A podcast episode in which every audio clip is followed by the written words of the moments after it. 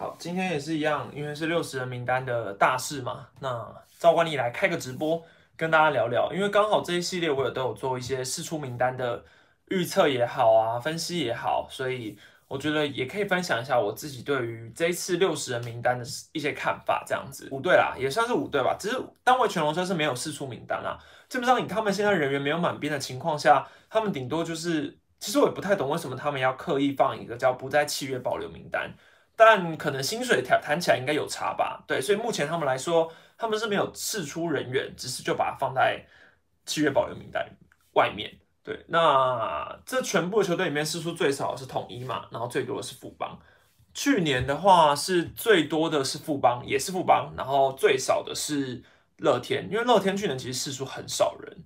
对，好，那。我们会一个一个球队聊，大家不用急，所以我们就先从我最熟悉的好了，先从统一开始聊。我前阵子做过的预测影片，那因为我最后是来不及做桃园的，因为我真的太赶了。然后因为前面已经被十八人名单卡了很久，然后忙完十八人之后，马上试出名单又要揭晓了，所以我就没有办法再做一次影片分析这样子。所以我目前来说是只做了统一兄弟跟富邦，那我就先针对这三队来谈，因为至少我做过的影片我是比较熟悉嘛。好，那。第一个话，统一的部分是我原本预测的话，赖博凯、郭恒孝、林玉清、林奇伟、薛总维、邓志伟、施冠宇、黄少熙、黄恩赐、庄俊凯跟罗国龙，总共十一个人，都算是我认为的危险名单。好，那最后其实当时的时候，我还没有考虑过所谓的 FA 技术性放进去之后，人员就可以少两个。对，当时我没有考虑到这个，还有我也忘记。为全龙扩编选秀完之后，你又可以再少一个，所以这是我忘记的部分。所以我那时候想说，哦，师队要试出这么多人的话，这些我刚刚列的人总是会很多人会中这样。那因为最后他们只试出了六个，其实我算了一下，好像还真的是刚好满编了。因为今天联盟已经有公布那个六十人名单了，所以统一的个性应该是通常就是一波完之后，因为其实去年完之后。很多人也有在猜说统一会不会再试出第二波，但他基本上统一通常都是一波就结束。而且以我过往的经验，为什么狮队总是秋训会是？因为以过往的经验来说，狮队总是试出抢第一嘛。其实也是因为好像算是一个企业文化吧，就是狮队都会比较贴心。就是如果今年要进行，比如说他们之前都没有拿冠军嘛，所以通常就会有开始马上秋训冬训。那他们会在秋训前就会先告诉球员说：“哎，那。”你们可能已经没有被续约了，所以你们就也不用再进行春秋训了，就不会说可能你忙完一整个秋训之后，你才接到你被释出的消息，对，也算是呃比较有人情味一点啦，比较妙，对。好，那统一当然以这份名单来说，最终的结果我猜对的是郭恒孝，他而且他是转位球，对，这也算是意料之中。然后薛总我也是我猜对，那他最后是转转牛棚捕手。庄俊凯的话也猜对，最后他是转二军助理教练，所以是对实质上真的被试出的也就只有三个，对，也就只有三个人是蔡义璇、李玉清还有洪新奇。好，那这三个人我个别讲一下，因为呃林玉清的话我影片已经提过了，我就先不讲。那蔡义璇的部分的话，其实我那支影片底下就有人留言说，哦蔡义璇今年已经不想打了，他就会被试出。那我是不清楚这个状况啦，所以。我对于蔡依璇会不会试出，我没有绝对的把握，因为我没有什么小道消息。这样好，那提一下蔡依璇这个球员，其实大家应该不陌生的话，他是 U 二十一金牌世代的游击手，那他是可以守二游的。那其实他年纪也才二十六岁而已。对，那我自己认为蔡依璇，如果我以旁观者的角度来说，我可能会觉得健康或许是他最大的疑问。对，因为。其实今年季末的时候，他就已经不在六十人名单之中了。然后那个时候，我有去问了一下大饼，我说：“哎，那把蔡依选离开六十人名单的原因是什么？”然后大饼大饼那时候就有跟我说，他似乎是身体有一些状况。那既然有状况的话，那也不可能顶上战力嘛，所以就干脆把他移出去。这样，那我那时候是觉得说，哦，他才二十六岁，不至于内野中线其实又很难找，那我不至于会觉得说他马上就被释出，而且。况且他前面其实还有一个恩赐，那当然黄恩赐是顶上战力没有问题，他随时都还是有可能在顶上一军。可是其实他的年纪啊、未来性什么的都算是已经到头了，对，所以我一直认为说，如果要试出蔡依璇之前，可能会先试出到黄恩赐，这也是我把黄恩赐弄在前面的原因。但我相信球团可能评估后会觉得说，如果今天是要一个人来在二军担任工具人的角色的话，可能恩赐会比蔡选还要再更适合一点。对，那这部分我就是觉得这是球团评估过的。那只不过说黄恩赐的年纪确实是比较大了一点，所以明年对他来说是非常非常关键的一年，我自己觉得啊。对，那蔡依选的话，虽然可惜，不过他也确实都没有把握住任何可能一点机会也没有。那我觉得也不是到太意外就是了。对，那再一个话就是洪兴奇的话，洪兴奇，我个人是觉得他因为他的年纪其实也跟蔡一选一样，他二零一七年第一场先发拿到呃先发的时候，他其实就拿到胜投了。然后过没多久之后，他就遇到了一个问题，是我认为他控球其实蛮好的，但是他的。不知道该说是求职还是什么，就是他非常容易被打全垒打，然后他的被打几率也非常非常高，所以我觉得洪兴奇在这几年呢，其实他在二军一直是默默有在吃局数，所以他吃局数的能力是没有问题的，但严格来讲，他没有办法在一军压制对手，这是他比较大的问题。对，加上他的球速就真的是一百四都没有的情况下，其实你在一军算是有点被打假的啦。对我觉得比较。也是他比较痛苦一点。那我原本觉得不会马上试出红星旗的原因，是因为其实我之前有跟也是一样跟丙总聊过这名选手。那我觉得丙总对于他是还有一点期待的，对，还有一点期待的。当然说他在二训表现不好，然后甚至也算是没有什么进步。对，从他二零一七年到现在，基本上算是没有什么进步，反而是退步的。那我只是会觉得说，可能会再给一年的时间。对，至少他二军是能吃级数的，他今年也是吃了八十八局吧。对这部分的话，是我觉得师队要立即去想到的，因为今天如果试出他了，那你明年评估过后，你要谁来顶先发？对，那你既然球团已经评估过后，你要试出红星旗的话，好，那谁要进二军的轮值？姚杰宏应该会是第一个人选，因为今年选秀补了姚杰宏嘛，那他新年进来之后就是关机，所以明年二军。马上顶出来的话，你就试试看姚继宏能不能马上顶上先发。那如果他不行，你还有别的备案吗？有后面补进的，像是林元玉啊，或其他人，或者是说你要让刘轩打转任先发吗？我觉得这也是一个可行的。对，这是一个我自己觉得师队试出名单上面两个比较意外的人啊。但整体来说，我也不会特别觉得说试出哪一位比较可惜的。对，那林玉清的话，当然他还能投，他甚至也还年轻，但是。机会就真的是比较没有了，对，所以我觉得龙队可以再评估看看啦。我我觉得龙队还是可以评估，毕竟叶总过去也是带林玉清，哎，叶总在富邦的时候忘记有没有跟林玉清共事过了，对我觉得他也是可以评估看快，因为其实林玉清年纪真的还不算大。好，下一个我们来聊兄弟的好了，其实兄弟，呃，准确来说他没有任何的试出名单，所以。今天这整个试出的局面来说，兄弟是没有在里面的，因为他就像我影片猜的一样，其实就是跟去年一样，兄弟算是执行了这件事，蛮我觉得算是蛮聪明的做法，就是他一样会提交六十人名单，可是他不会马上的去说，哦，我今天就是要试出谁，因为他希望把更多的球员留在自己家评估。那如果今天别的球队都没有来去接触他名单外的选手的话，他就可以把他继续留下来，继续养。所以他去年像是杨子毅呀，还有我之前提过林承轩，都已经继续留下来。所以，呃，说三军这个定义可能还不能够那么明确，但确实他有这个想法，是我认为兄弟农场上一直要去扩增的。对，那我也认为是好事。以台湾职棒的环境来说，总是要有一些突破嘛。对我觉得兄弟算是走在很前面的部分，这部分我觉得是要给肯定的，而且他也不怕去养这么多人会。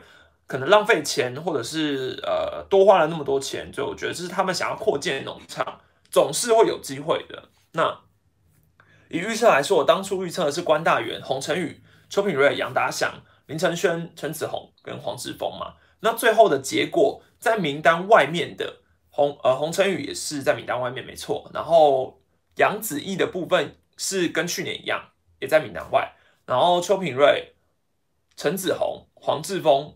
啊，三个是比较意外的，是张凯伦、刘少威还有邱志恒。好，那我们先讲张凯伦。其实，呃，以张凯伦来说啦，呃，我觉得大家对他的印象可能都会停留在触身球，他曾经触身球砸过林哲轩，然后当时林哲轩很不满嘛，然后也曾经对于统一师单局有过三次还是四次的触身球，对。这这个我觉得是大家想到张凯伦这个投手第一个印象。那言下之意可以表示说，张凯伦的控球，张凯伦的控球其实不是那么好，对，其实不是那么好。那他最近的两年其实都没有一军的出赛记录，不过他目前也就才二十五岁的年纪而已。二军吃局数哦，从他进来到今年也不过就七十九点一局，六年以来哦，对，六年才七十九局。那我自己觉得张凯伦应该就是兄弟目前在评估啦，还在评估，他们可能不会立即试出，只不过说还有没有需要再养这个投手，是是很重要的，因为他们其实有农场更多很年轻的投手，有没有潜力是一回事，可是年纪至少都是可能比张凯伦年轻个五岁啊、四岁这种，其实都是蛮大的优势的，对，所以我觉得张凯伦可能就是确实，我觉得也不是太意外，就是。那再来是刘少威的话，就我觉得蛮意外的，因为他是其实去年兄弟签约的第六轮。那如果对大家对刘少威有印象的话，他是身高非常高，跟杨达祥我之前猜的杨达祥一样，一百九十一公分。然后他的球速是曾经飙过一百五的，曾经飙过一百五。那我自己是不太清楚为什么他最近两年只在二军投了三局而已。对，那他当初选进来的时候，其实有一点算是被球团认为是一个中继的集战力啦。那最后是没有贡献，对，最后是等于你两年来只投了三局嘛，等于你在球队是没有任何贡献值的。那他比较特别的是哦，这个刘少威是大学的时候其实膝盖就已经有受伤了，对，膝盖是有旧伤的。那他到大三那一年的时候，他原本球速好像一四五，一路退步，一路退步，退步到一百三。然后大三的时候就评估过后，觉得说那说不定气头重打再发展会比较好一点。结果他去。气头重打之后，然后毕业之后，他又重新去练投手。练投手之后，去新北城棒队，好像才一个月，那时候是说一个月的时间啦。他球速又回到一百四十八公里，所以其实也算是一个练武奇才啦。对，那我觉得他的天分一定是很好的，因为他高中的时候就已经有过旅美的机会了。所以我觉得刘少威的天分绝对是有，潜力值也绝对有。对，所以我觉得兄弟一定是还想要再修。那。目前来说，他就把它放在外面了，所以我觉得其他球队可以去自由接触看看。对我觉得这是可以去自由接触看看。你就要让，应该说其他球团，既然兄弟不把它放在名单外，那有一个年轻有潜力的投手，倒不如推去谈谈看啊，说不定你开出比兄弟好的价码，那你就可以拿到，也也是一个有潜力的投手。邱志恒的话也有点类似，因为。他也是，他是去年第八呃第八轮零签零签约金嘛，就跟刘少伟一样。那邱志恒目前年纪也才十九岁，非常非常年轻。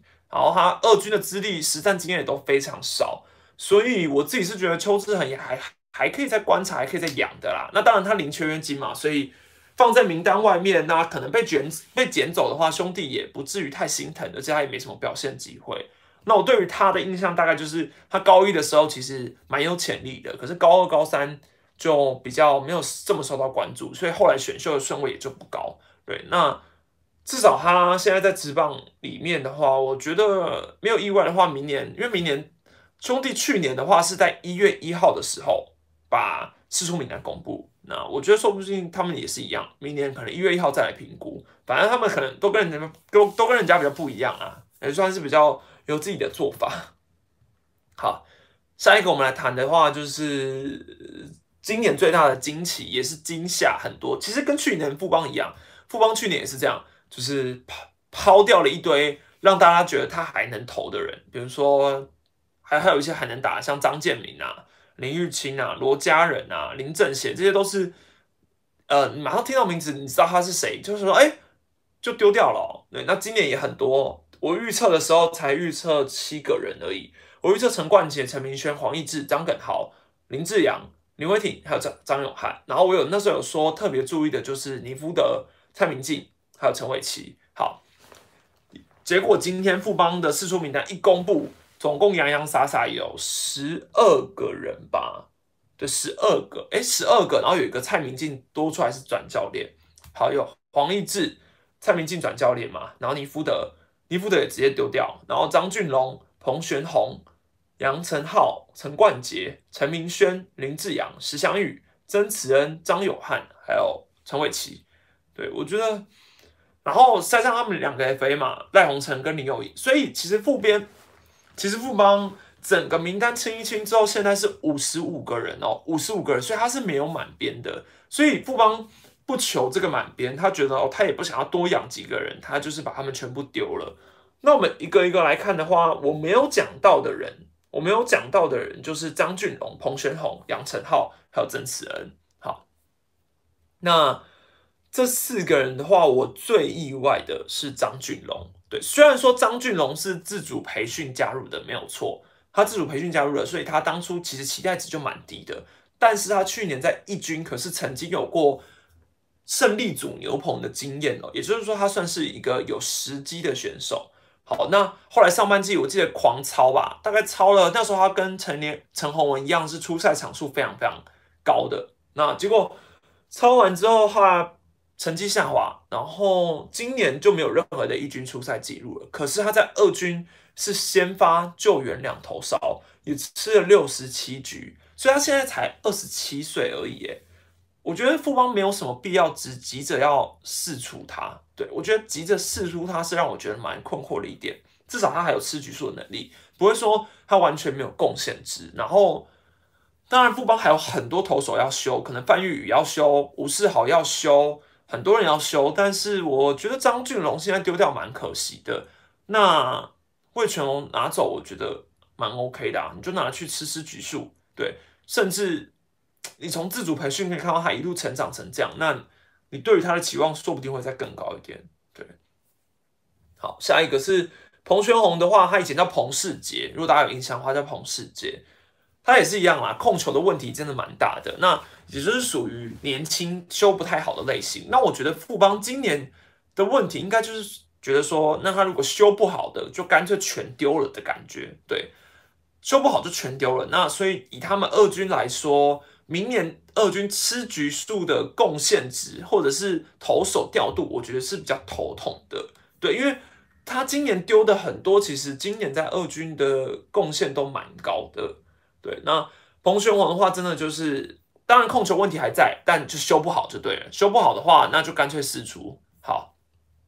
那杨成浩，杨成浩的话则是去年选的第八轮，好，去年选的，今年就马上放弃，这当然是大家都很诧异的一件事嘛。可是我觉得杨成浩比较困惑的是，因为他原本进来的时候是侧投，然后那时候还有说他会投螃蟹球，球速也有说在一四五公里以上，可是这位的控球又更惨了一点，他今年在二军哦，八点二局就丢了二十二个四十球，八点二局。所以，我们各位换算一下的话，他平均投不完，投不完一局就要丢三个四十球。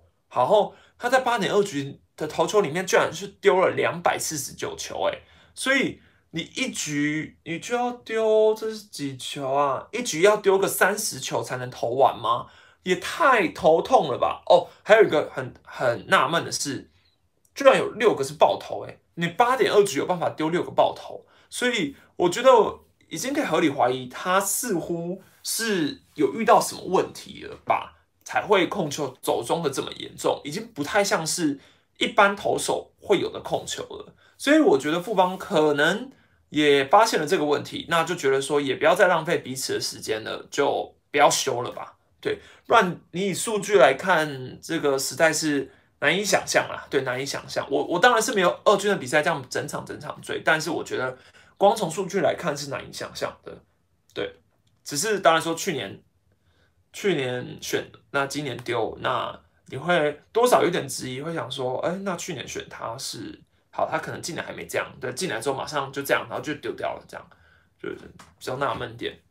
那野手的话。大家最意外的是石祥宇啦，对，但是我在影片中，我我那时候投呃影片的时候，我讲到石祥宇这位选手，那我觉得石祥宇比较意外的是，我那时候说，我觉得他还年轻，好不至于太危险，再加上今年富邦给石祥宇的打席数其实蛮高的，他今年也获得了两百一十六个打席，是排名富邦队上第四名，代表说富邦今年是想要养这个游击手，或是。他也是一个中线嘛，你就是想要养这位选手，你才给他这么多打击数。当然他的打击成绩不亮眼，可是那个工具人什么的应该也是 OK 啊。但当然成绩是中庸，可是他也还年轻，那不然你今年就不要给他这么多大系数嘛。你想要养他，可是你最后一把试出，这是我觉得比较困惑的。对，当然说你后面已经选了，你觉得备案啊，你可能选秀已经有补进你想要的中线了。那石尚宇这个年纪试出真的是颇可惜，对，颇可惜的。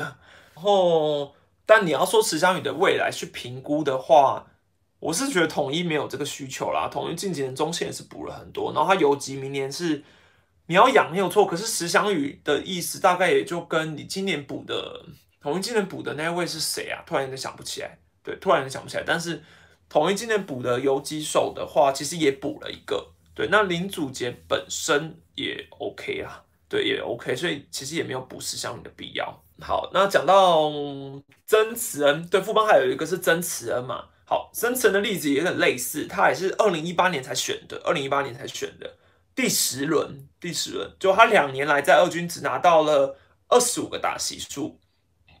好，那他跟石祥宇就蛮不同的，他明显是教练团的规划内就是没有曾慈恩这位选手了，对。他只是选进来哦，啊，那试出对选进选进来，那那为什么要选？蛮蛮蛮蛮纳闷的。好，那他拿了二十五个打击数，所以等于说，我我认为啊，他基本上也没有表现自己的机会啊，他就是呃也没有证据，或是也没有成绩说明，没有背书，可能然后就是啊，你连表现的机会都没有，直接就离开了，而且他还是高中生哦。对他当初公现在才二十一岁，所以他连养成的过程也都没有了，那就被放弃了。这是我觉得比较纳闷的。当然说这种高中生参与选秀的文化是盛行没有错，可是不就是当初你是看好他是高中生，你才想要养成，你才要选的吗？对，那既然你把当初把曾慈人这样选进来了，很多高中生你都是觉得养成要一点时间，三年、四年、五年应该都不为过吧？那你只养了两年你就丢掉了，真的是蛮浪费彼此的时间的。我我同意啊，真的是浪费彼此时间。好，这是我觉得富邦今年整个这样子试出完，算蛮震撼的，蛮震撼的。因为呃，以五十五位球员来说，不是不行。对过往来说，可能也不会那么纳闷，可能不不帮也算是蛮大刀阔斧的，大刀阔斧，我只能这样说。好，然后尼福德的话，我自己是觉得比较。要讨论一下，因为以他的地位，或者是说你以他显赫的资历来说，如果他今天是待在一个球团，他应该是有机会是往退休这种隐退式来办的。毕竟他也是上过大联盟的投手，那就这样子退休，然后就离开职业舞台的话，我也会觉得蛮可惜的。对我也会觉得蛮可惜的。当然，他的年纪也很大了啦，对，就只能看说后续再怎么处理。只不过，就像去年，我觉得富邦球团你那个事件的处理是比较可惜的，因为毕竟张张建明就是牛魂。那当初张建明突然就这样被释出出来，其实我自己是觉得非常纳闷的，因为会觉得说，呃，也算是一个三代老臣了。那你今天其实就这样子释出一个老臣，对于你的球迷来说是非常非常伤的。啊，虽然他后来他去了魏全龙啊，但我是觉得当初这样丢掉是觉得蛮可惜的。那至于尼夫的会不会有背后有一些什么特殊的原因，这我就不清楚了。对，这我就不清楚了。好，下一个的话讲到桃园，好，桃园是我没有做事预预测的影片，对我我没有做预测影片，所以我对于桃园全部的选手名单还没有到这么清楚。那就台面上来说，他试出的是林化庆、林义祥、林国玉、叶竹轩。张伟谦、林大展还有季品宏。好，那我们一个个来讲的话，林博佑哦，林博佑的话没有在这个名单中，因为是桃园有说明了，他们有跟林博佑续出的，呃，他们有跟林博佑续约的意愿啦，只不过说目前还没有办法把它放在名单内，但是有续约的意愿。那我自己看林博佑这位选手，我是觉得。他生涯的巅峰期真的也过了，真的也是过了。对他当初高抬腿的时候，那个其实球威是非常好的。但是我觉得他伤好了，伤后回来，或甚至疲劳过后回来之后，他现在的抬腿还有各个球威上的表现，已经明显跟以前差很多了。所以我觉得他回来可能吃吃局数。当然，如果说他有机会再调整的话，是还可以，但也是比较可惜的。对林波曾经也是非常非常强过。好，那。林义祥倒是我觉得比较特殊一点的。记得我们在扩编选秀那时候讨论左投的时候，还有人讲过，还有人讲过说林义祥或许是龙队可以花七百五十万考虑的。我想说，哇，花七百五十万那也太亏了吧！结果他现在被释出了。林博佑的话，跟呃林博佑就要先讲一下林国玉，因为林国玉跟林博佑很很像，他们都是被超过的，对，被超过。他们曾经也都是在桃园夺冠那几年哦，算是主力中继啦。那以林国玉来说，现在三十一岁，也不到太老，但成绩的话，近几年是真的退化蛮严重的。对，近几年成绩退化蛮严重的。好，那我觉得主要也是跟伤势啊、疲劳有关呐。对，比较可惜一点。那至于说别队还会不会减哦？通常这种减这种投手，就有点像是大伤过的投手。可能你如果你的球队你评估过后，你需要有人来吃局数的话，像去年统一需要林玉清来帮忙吃局数，他可能就暂时。减林玉清一年，那林化庆我是觉得很意外。林化庆现在才二十六岁，他在二军至少跟洪兴奇一样，还有吃局数这个能力。他甚至他比洪兴奇还有一军的时机。以前跟王一正是姐姐妹妹连线，对，那林化庆这个真的是比较妙一点。我觉得魏全龙蛮可以去减减看的，蛮可以去试试看的。对我觉得蛮魏全龙其实蛮可以试试看林化庆的。那加上林化庆。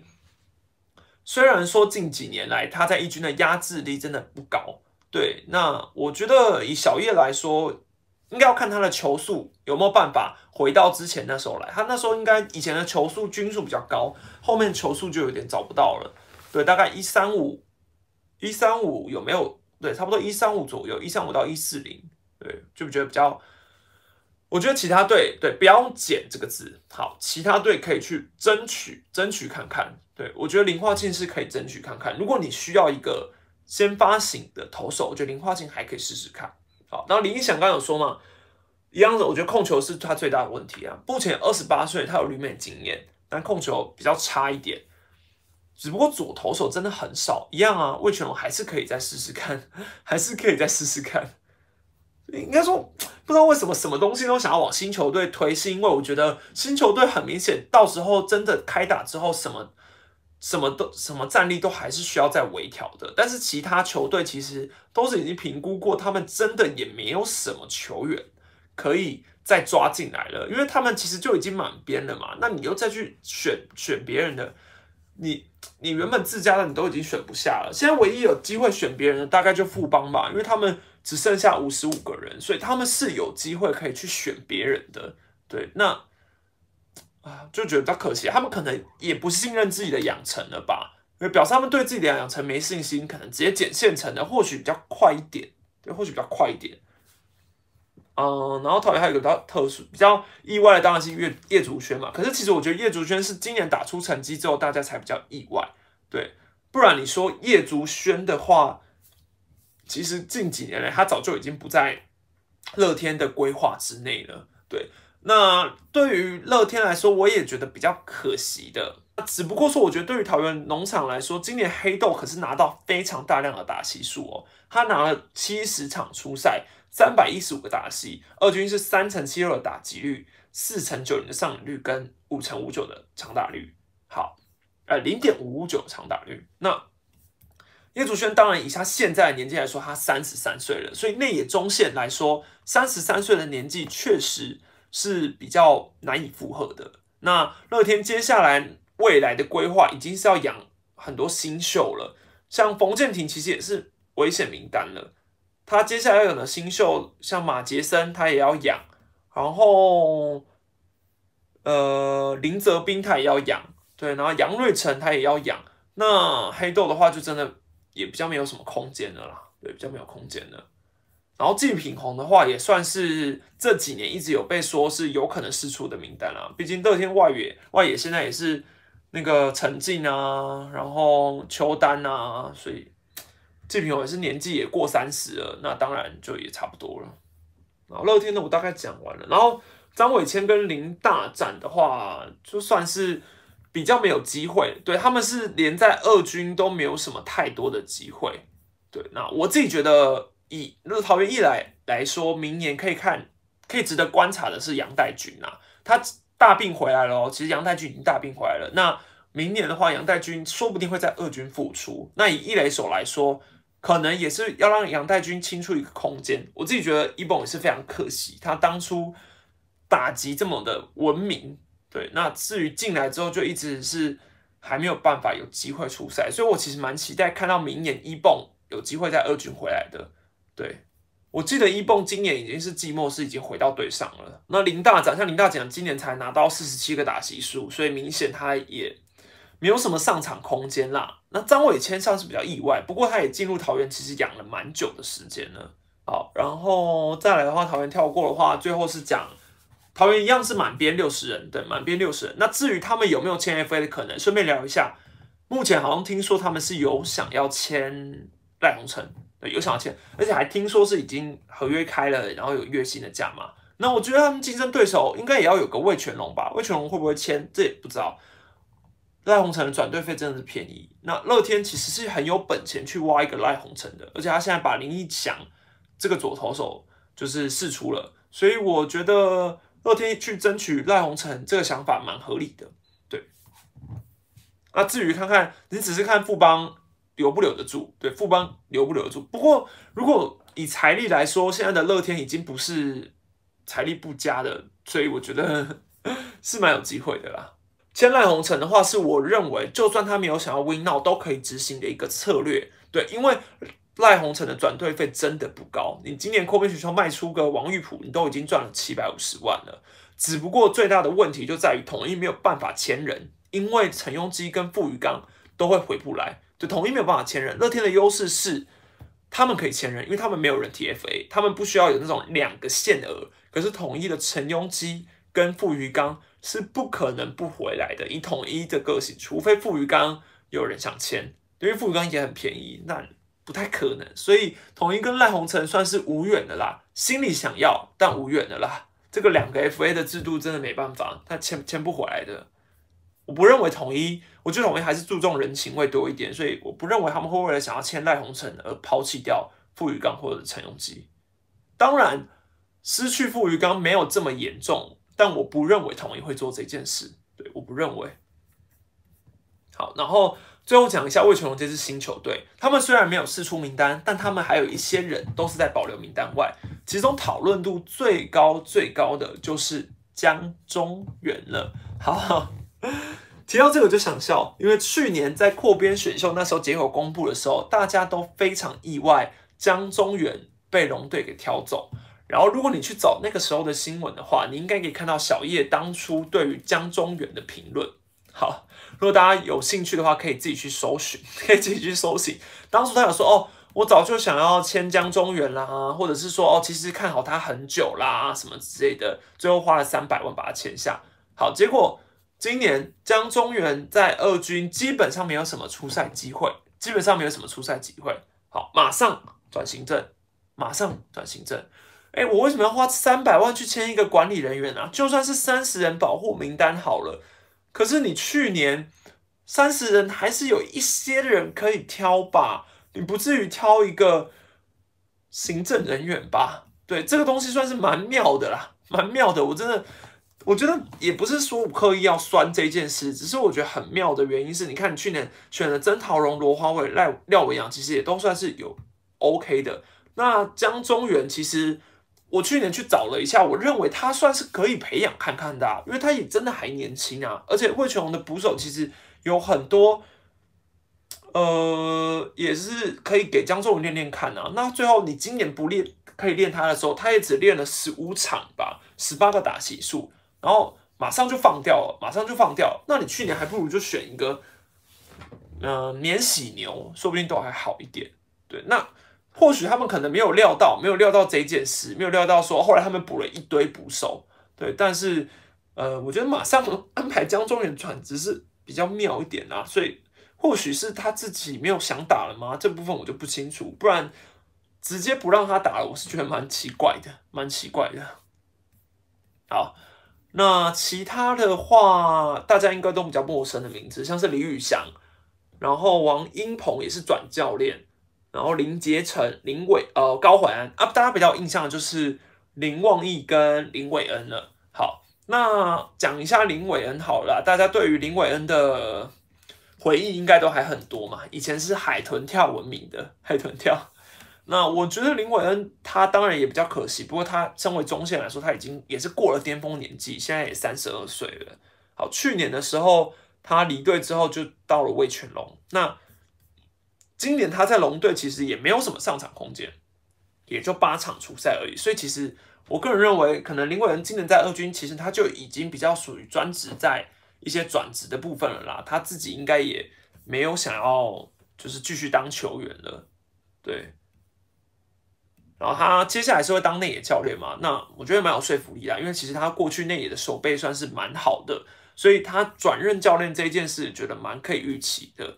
那也比较祝福他，因为魏全龙内也现在未来他也选了很多年轻的嘛。那他现在你看有，吴东荣来了，然后再来他二游的部分李凯威，然后曾传生等人，就是他又要养新秀，所以林伟恩确实也没位置，这也是正，这也是很正常的。那么，另外一个的话是林望义，林望卫的弟弟嘛，对他居然是跟他哥哥一起，就是转到了魏全龙。那他是在魏全龙测试会之后，然后加入加入魏全龙。那他其实那时候是觉得说他有机会能够再投回去职棒，对他有机会再投回去职棒，只是可惜最后也没有太多表现机会。那今年的投球上，他其实也没有什么。今年的机会真的也很少了。他以前是在桃园待嘛。当初有一个话题，我觉得蛮好的啊，龙魂兄弟。对，龙魂兄弟。不过我觉得说不定明年魏全龙还是会继续把他留下来。对，他说不定明年还是有机会再投。对，只不过说就不会，因为他也没有特地去公布他使出嘛。但他今年在二军的投球其实也蛮惨的，他是四局四局的投球就投了六个四死球。然后两个爆头也是属于控球完全是走中的情形，对，那连二军的局局数都蛮难吃下来的，所以就比较可惜了。大概讲一下龙队的部分的话，龙队目前的边人人数是五十六个人啊，所以他们也还有在挖别人的空间，对他们也还有在挖别人的空间。好，那就看接下来的四出名单之那之中，他们会有想要评估谁？那我接下来会再观察一下，如果说。有几个我觉得比较拿来值得讨论的，可以来转队的，我觉得大家可以现在可以想一下，对，之后应该会有风声啊，因为我觉得有几个都还蛮有机会在续留的情况，对，还有机会在续留的情况。出名单我们都聊完了，那因为这是在喵米史丹利上上的，但是因为上一周喵米史丹利完全没有收到任何一个观众留言，所以我这这礼拜没有任何的留言可以留。那希望大家可以多多帮我留言，然后去喵米史丹利的 Podcast 评个分。对，今天直播就开到这边啦，聊聊试出名单结束。那如果还有其他想法的话，可以在底下留言。那明天会再上一支影片，大家记得锁定一下，是关于黑豹旗林玉敏的事件。先这样啦，拜拜。